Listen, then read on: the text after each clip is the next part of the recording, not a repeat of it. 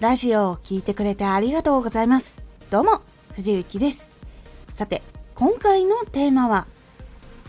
勉強になって楽しくて流行ったおすすめのアニメ。芸能ごと発信でもすごくヒントになったり刺激を受けたアニメが今回あったのでご紹介します。このラジオでは毎日16時、19時、22時に声優だった経験を活かして初心者でも発信上級者になれる情報を発信しています。それでは本編の方へ戻っていきましょう。私自身アニメとかはずっと見ているんですけど楽しむとか好き以外で見ることがやっぱお仕事とかになるちょっと前ぐらいからやっぱなってて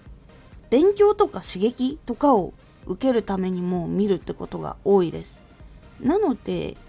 結構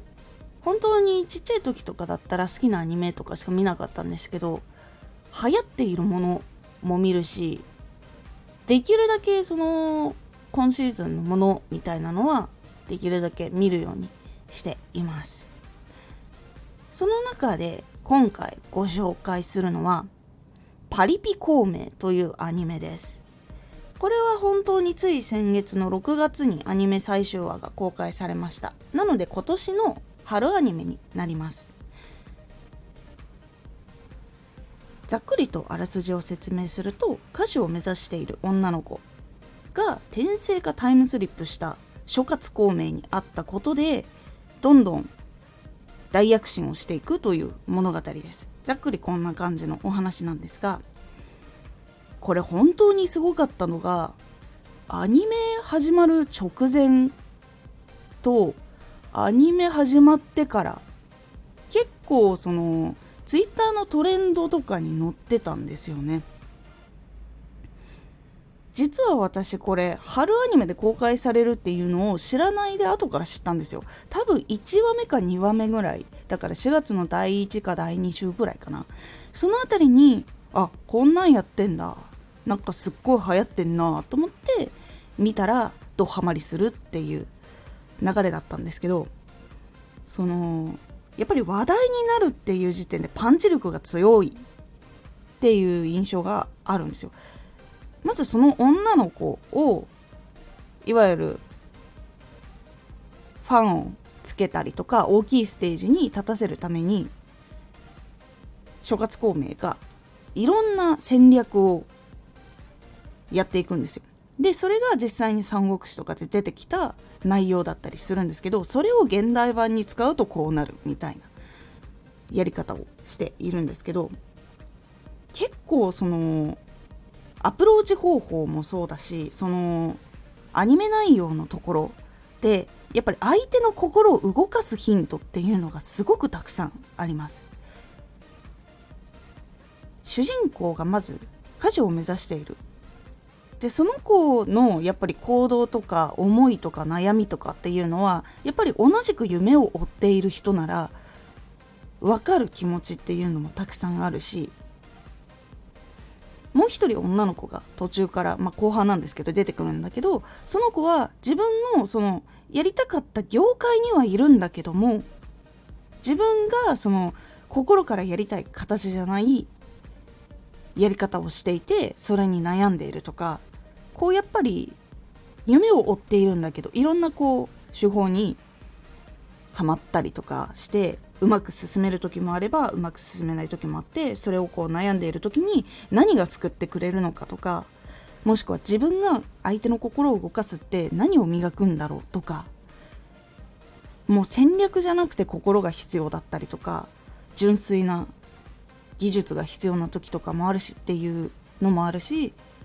あとはどういうふうにこうやっぱりラジオやっている人たちもみんなそうなんですけどどういうふうに届けていく必要があるのか。っていうためにどういう考え方をしたらいいのかっていうヒントとかも結構得られるアニメだと思っています。個人的には本当に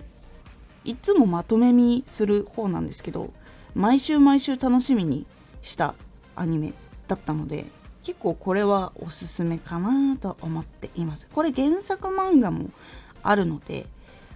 アニメのその先も多分描かれていると思いますので是非原作漫画も読んでみてください。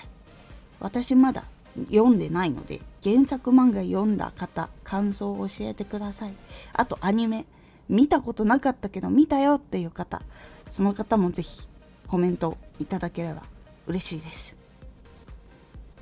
私は UNEXT で見てたんですけど他のところでもちょっと配信されていると思うので是非機会がある方見てみてください。タイトルもう一回言っておきます。パリピ孔明。これ結構本当に夢を追ってる人とかも共感する部分があったりとか悩んでいるものが解決したりとかいろいろあるので是非見てみてください。今回のおすすめラジオ。あなたが学んだ時どんな言葉が心に残ったか。あなたが情報を得た時っていうのは実は情報以外にも言葉にこう刺激を受けたこととかあると思うのでそこの言葉っていうのを思い出したりするのが実は発信にもつながっていくというお話をしております。このラジオでは毎日16時19時22時に声優だった経験を生かして初心者でも発信上級者になれる情報を発信していますのでフォローしてお待ちください毎週2回火曜日と土曜日に藤雪から本気で発信するあなたに送るマッチョなプレミアムラジオを公開しています有益な内容をしっかり発信するあなただからこそ収益化してほしい。ラジオ活動を中心に新しい広がりにつながっていってほしい。毎週2回火曜日と土曜日。ぜひお聴きください。ツイッターもやってます。ツイッターでは活動している中で気がついたことや役に立ったことをお伝えしています。ぜひこちらもチェックしてみてね。コメントやレター、いつもありがとうございます。では、また